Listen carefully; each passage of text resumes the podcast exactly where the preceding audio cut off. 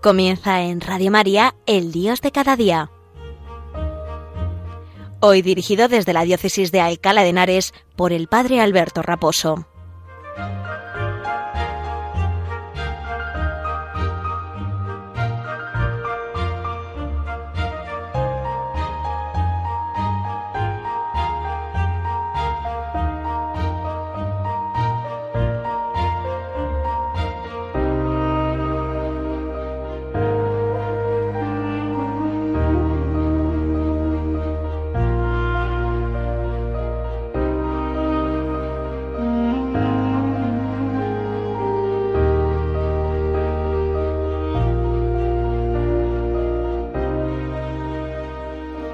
Buenos días y un saludo muy cordial desde la parroquia San Sebastián Mártir en la localidad madrileña de Arganda del Rey, parroquia que eh, pertenece a la diócesis eh, complutense, a la diócesis de Alcalá de Henares, que está de enhorabuena. Nuestra diócesis está de enhorabuena, ya que su santidad, el Papa Francisco, nos ha eh, enviado, nos ha nombrado un nuevo pastor, un nuevo obispo, que Dios mediante tomará posesión el próximo 10 de junio, el excelentísimo y reverendísimo Monseñor Antonio Prieto Lucena, obispo electo de Alcalá de Henares, y con lo cual, pues estamos de enhorabuena, estamos llenos de alegría en nuestra diócesis porque el Espíritu Santo y a través también del Vicario de Cristo en la, en la tierra, a través del Papa, nos ha enviado un pastor nuevo, ¿no?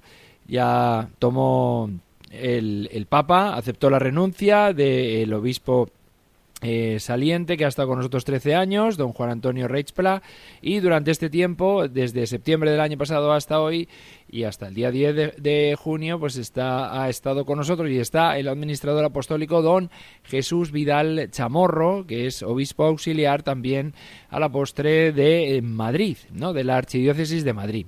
Pues bueno, bienvenido, don Antonio, aunque todavía quedan unos días para su toma de posesión y su consagración episcopal en la eh, Catedral Magistral de Alcalá de Henares, eh, de manos del arzobispo eh, de la provincia eclesiástica, de don Carlos Osoro, pues él será el que consagre obispo a nuestro nuevo pastor, don Antonio Prieto Lucena. Pues ya desde que nos enteramos estamos rezando por él, desde antes también rezábamos para que el Señor nos enviara un pastor según el corazón, según su corazón, según su corazón sacratísimo, y bueno, pues estamos llenos de alegría. Don Antonio Prieto Lucena ha sido hasta pues hasta que tome posesión de nuestra diócesis el vicario general de, de la diócesis cordobesa, de la diócesis de Córdoba, ¿no? de la diócesis cuyo pastor titular es don Demetrio Fernández y bueno, pues al cual le agradecemos también su generosidad y, y pues también ese desprenderse de, de, uno de los pilares fundamentales de la de la diócesis para también eh, pues poder eh, eh, también servir a la iglesia no como obispo en, en nuestra diócesis pues del que ha sido y sigue siendo su vicario general hasta hasta el día 10 de, de junio no pues nos alegramos y le pedimos al Señor que llene de bendiciones a nuestro nuevo obispo, al obispo electo don Antonio, y que, bueno, pues nosotros también nos preparemos, toda la diócesis de Alcalá, nos preparemos para aceptarle y acogerle como se merece, ¿no? Como el enviado de, de la Iglesia, el enviado de Cristo también entre nosotros como, como pastor para que pues gobierne la diócesis que, a la cual pertenecemos y para que seamos dóciles también a sus directrices y a, sus indicaciones ¿no? desde el primer momento, ¿no? para que nos pongamos a su disposición con total disponibilidad y para que él pueda realizar pues la tarea pastoral que mm, crea conveniente y la que sea más adecuada o piense el que pueda ser la más adecuada para nuestra diócesis. Pues así que quería compartir esto con todos ustedes, una alegría grande de tener nuevo pastor, así que recen también por nosotros, por la diócesis de Alcalá y por don Antonio para que eh, el Señor también nos colme de bendiciones. Sé que en la diócesis de Córdoba le quieren, le quieren mucho. Iba a decir le querían, pero no, le quieren, le quieren mucho y le estiman por su trabajo, por su cercanía, por su labor ministerial, por su sacerdocio cercano y también por su eh, su gobierno, ¿no? E, e, en, calidad de, vicario general en estos últimos años, ¿no? También anteriormente como, como rector, yo tuve la, la suerte también de, de eh, bueno, pues gestionar un día una Eucaristía cuando él era rector del seminario de Córdoba con una peregrinación que realizamos con los jóvenes de nuestra diócesis y, y que íbamos al Rocío, a la, nuestra a ver, eh, peregrinar al principio del curso a la Virgen del Rocío y paramos en, eh, en, Córdoba para visitar la catedral y para celebrar la Eucaristía con, con, todos los jóvenes, los tres autobuses que llevábamos de jóvenes, pues celebrar la, la Eucaristía ahí en el seminario de Córdoba para también rezar por ellos y la verdad que nos trataron de lujo y por eso pues estamos, estamos muy contentos. Creo que se me nota, creo que se me nota esta alegría de que tengamos ya nuevo pastor. Así que bueno, pues encomendándole también a la Virgen María para que cuide mucho también de su ministerio episcopal en nuestra diócesis. Dicho esto, vamos a comenzar el Dios de cada día y hoy hablaremos de mm, Dios y la sal en el pollo asado.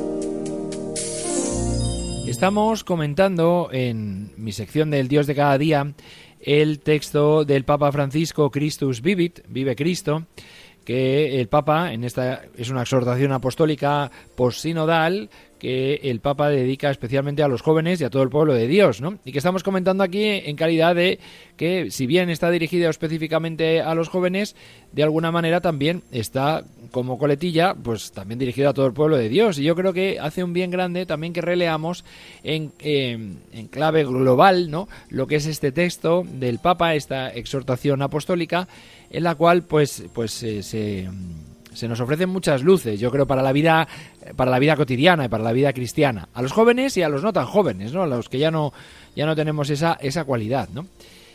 Nos, hemos, nos quedamos en el, al final del capítulo eh, quinto y hoy empezamos el capítulo sexto que eh, se titula Jóvenes con raíces, donde el Papa llama la atención acerca de eh, que la juventud no debe olvidar sus propias raíces, ¿no? Y de dónde viene y no debe echar en saco roto lo que generaciones anteriores han ido labrando y han ido sembrando para que ahora pueda darse pues un florecimiento en, el hoy, ¿no? En la juventud de hoy, ¿no? Y eh, el Papa alerta sobre, sobre esta situación, ¿no? Dice, por eso, en el número 179, al comienzo del primer párrafo, por eso me duele ver que algunos les propongan a los jóvenes construir un futuro sin raíces, como si el mundo comenzara ahora. ¿no? El Papa alerta de las circunstancias que muchas veces envuelven a los jóvenes, ¿no? que tratan de desarraigarlos porque así eh, pues un joven sin raíces es más fácilmente manipulable y es más fácil más fácilmente volátil, ¿no? De tal manera que pues está eh, al viento de, cualquier tempestad, ¿no? Al viento de cualquier ideología, ¿no?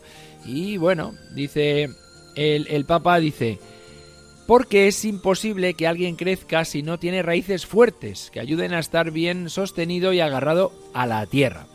Es fácil volarse cuando no hay desde dónde agarrarse, de dónde sujetarse. Y por eso el Papa comienza llamando la atención en este punto. Hemos de, tener raíces, ¿no? Y los jóvenes en particular pues estáis llamados también a, buscar esas raíces eh, en las cuales estáis insertos, ¿no? En las cuales estáis insertos, ¿no? Dice el Papa en el siguiente epígrafe, dice que no te arranquen de la tierra, ¿no? Que no te arranquen de la tierra, ¿no? Dice el Papa en el número 181. Piensen esto, si una persona les hace una propuesta y les dice que ignoren la historia, que no recoja la experiencia de los mayores, que desprecien todo lo pasado y que solo miren el futuro que Él les ofrece, ¿no es una forma fácil de atraparlos con su propuesta para que solamente hagan lo que Él les dice? Esa persona los necesita vacíos, desarraigados, desconfiados de todo, para que solo confíen en sus promesas y se sometan a sus planes. Así funcionan las ideologías de distintos colores que destruyen o deconstruyen todo lo que sea diferente y de ese modo pueden reinar sin oposiciones. El Papa alerta del desarraigo, alerta de, de, la falsa eh, esperanza de creer que cada, que cada generación eh, eh, lo hace totalmente todo nuevo, ¿no? Todo nuevo, todo florece en el momento en el que uno llega, ¿no? A, la juventud, ¿no? Dice, bueno, pues hay que tener cuidado, ¿no? Hemos de, de, de, de no ser fácilmente manipulables, ¿no? Los jóvenes, pero, pero esto no sirve para todos, ¿no? Esto no sirve para todos, ¿no? Dice el Papa en el 182. Al mismo tiempo, los manipuladores realizan o utilizan, perdón, otro, otro recurso, una adoración de la juventud, como si todo lo que no sea joven se convirtiera en detestable y caduco. El cuerpo joven se vuelve el símbolo de este nuevo culto y entonces todo lo que tenga que ver con este cuerpo se idolatra y se desea sin límites, y lo que no sea joven se mira con desprecio pero es un arma que en primer lugar termina degradando a los jóvenes, los vacía de valores reales, los utiliza para obtener beneficios personales, económicos o políticos, ¿no? Esto es un arma pues tremendamente, ¿no? para desarraigar al joven y para pues eso, idealizar de, una manera eh, desproporcionada y eh, volver un ídolo lo que es la juventud, ¿no? Y lo vemos en infinidad de anuncios, en infinidad de, de rostros que nos quieren vender, ¿no? Que como si la el, el, hacerte mayor, el hacerte adulto, el hacerte, pues eso, anciano, el llegar a una edad eh, eh, ya pues eh, más cercana al encuentro con el Señor, fuera algo despreciable, fuera algo que, que hay que esconder. No, no, no, no, no, no. Vamos a ver. Eso de que la arruga es bella es cierto, es, es, es hermoso, ¿no? Porque en el rostro también se van viendo las, eh, las, pues las, las cicatrices de la vida, ¿no? Que son hermosas, que son hermosas, ¿no? Y que nos hablan de la madurez, de la adultez, de las experiencias vividas y que nos pueden enriquecer y pueden enriquecer pues a, a todos los niveles de la vida, especialmente a las generaciones posteriores, ¿no? Es verdad que hay que coger lo bueno, ¿no? No hay que coger lo malo en generaciones, no por el hecho de ser eh, mayor, eres automáticamente bueno. No por el hecho de ser joven, eres automáticamente apasionado y, vas a hacer las cosas con una con, con, novedad que, que, las hace realmente buenas. No, no, no, no. Hay que saber escoger cada uno a su edad, reconociendo en cada edad lo que eh, pues de, alegría, lo que eh, de, de productivo tiene cada cada etapa de la vida, ¿no? Y saber congeniarse y saber congeniarnos en unos y otros para sacar lo mejor de cada uno de nosotros y darnos los unos a los otros, ¿no? Dice el Papa, dice, queridos jóvenes, en el número 183, no acepten que usen su juventud para fomentar una vida superficial que confunde la belleza con la apariencia. Ojo, confunde la belleza con la apariencia, ¿no?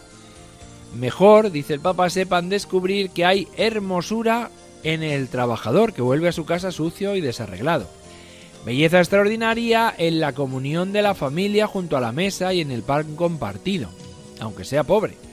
Hay hermosura en la esposa despeinada y casi anciana que permanece cuidando a un esposo enfermo más allá de sus fuerzas y de su propia salud, ¿no? Dice, hay hermosura más allá de la apariencia o de la estética de moda en cada hombre y en cada mujer que viven con amor su vocación personal, en el servicio desinteresado por la comunidad, por la patria, en el trabajo generoso por la felicidad de la familia, comprometidos en el arduo trabajo anónimo y gratuito de restaurar la amistad social, ¿no?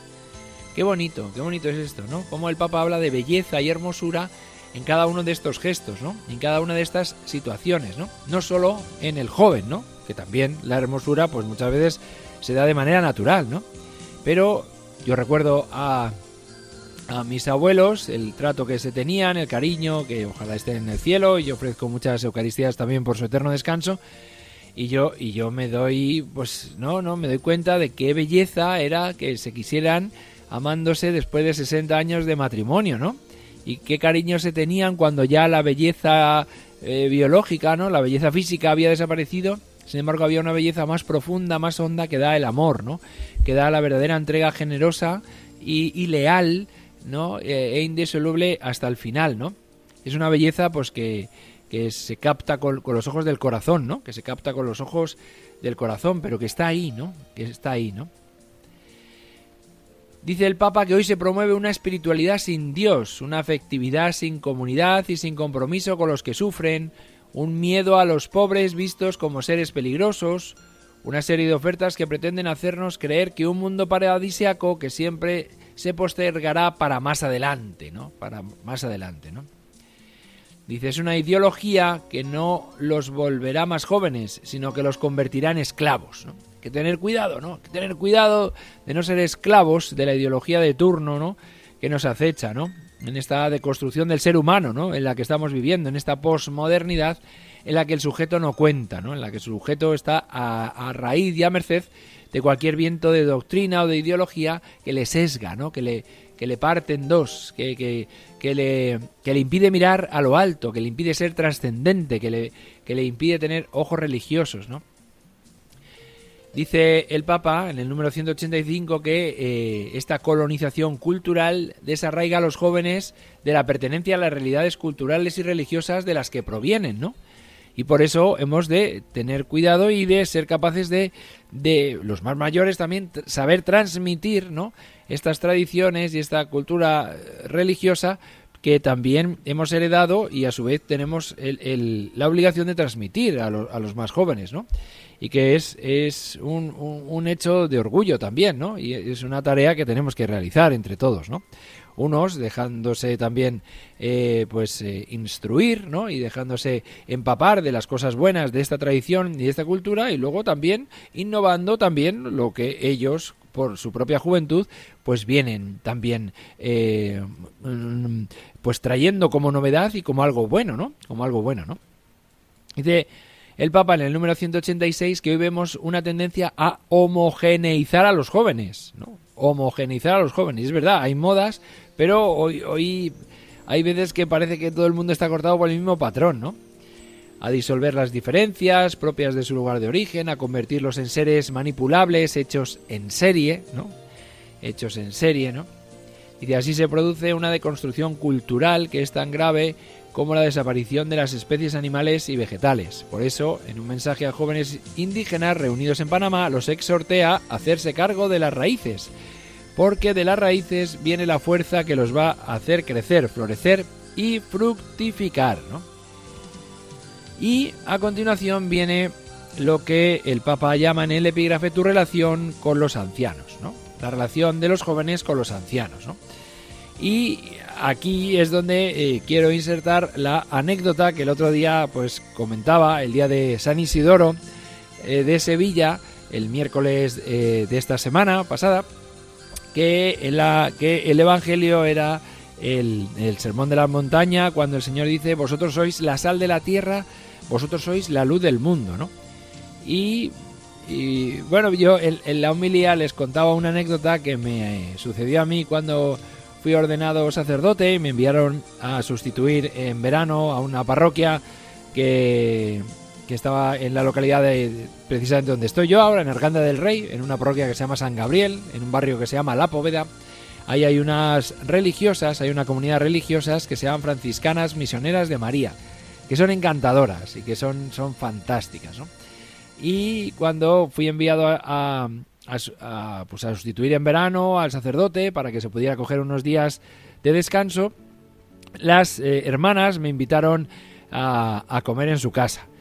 Y bueno, pues hablando, yo les dije, pues si al final a mí me destinaran aquí cerca, yo un día les haré la comida y les invitaré yo en mi casa a comer, ¿no? Cosa que luego así sucedió, ¿no? Me enviaron a una a otra la tercera parroquia en Liza, yo estoy en la parroquia de San Sebastián aquí. Estuve sustituyendo en esta parroquia de San Gabriel y me enviaron a la parroquia madre, digamos, de aquí, de la localidad de Arganda, San Juan, en el momento que yo me, me ordené sacerdote, me ordenó don Jesús Catalá, actual obispo de Málaga, ¿no? Y cuando fui enviado a San Juan, a las, las hermanas misioneras franciscanas de María les dije, no se me ha olvidado, les dije que les iba a invitar a comer. ¿no? Total, que yo ahí todo, un poco la insensatez de la juventud también, que uno dice, pues venga, me, no.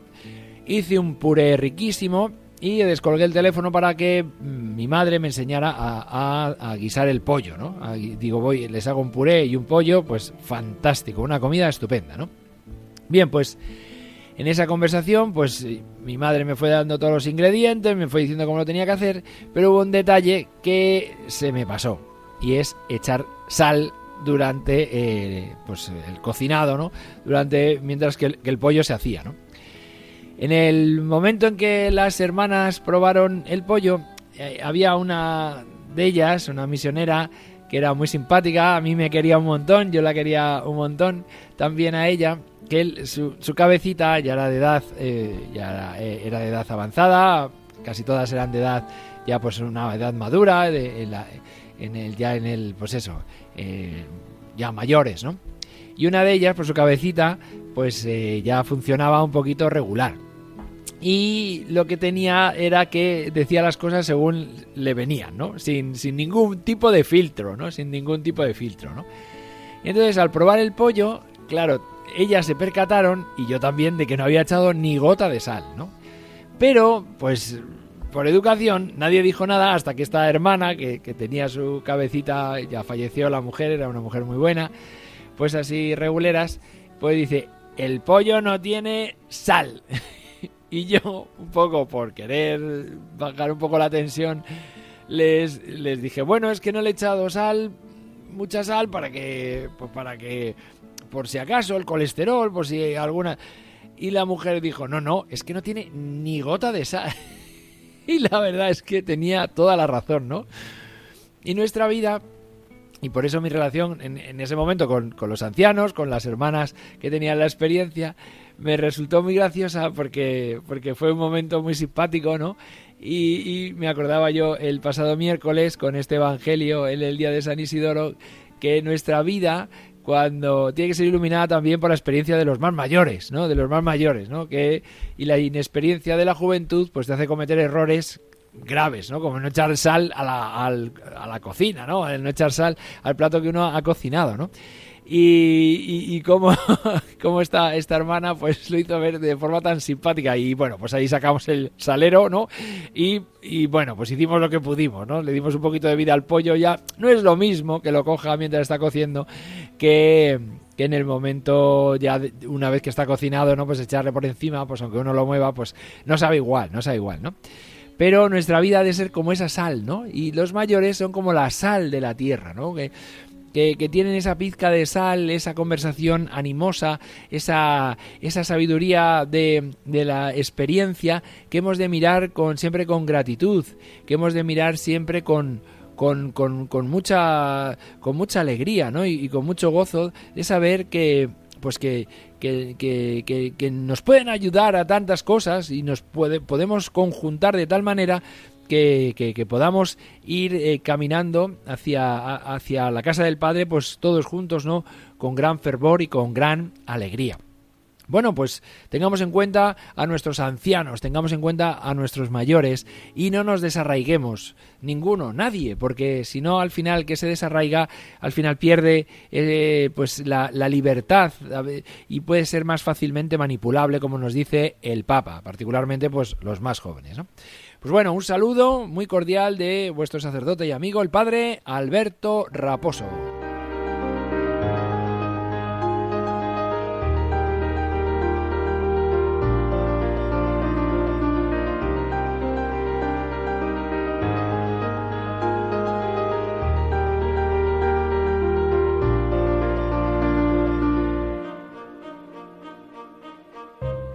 Han escuchado en Radio María El Dios de cada día, hoy dirigido desde la Diócesis de Alcalá de Henares por el Padre Alberto Raposo.